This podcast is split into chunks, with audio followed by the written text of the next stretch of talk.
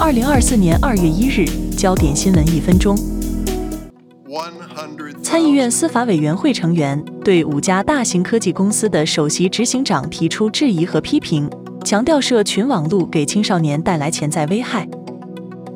不满加沙联合国开战，十四个国家撤资，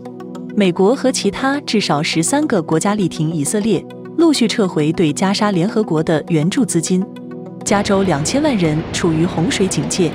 一股强大的大气河流本周袭击加州，超过两千万人恐处于洪水警报下。运送无政客行动遭遇严寒低温，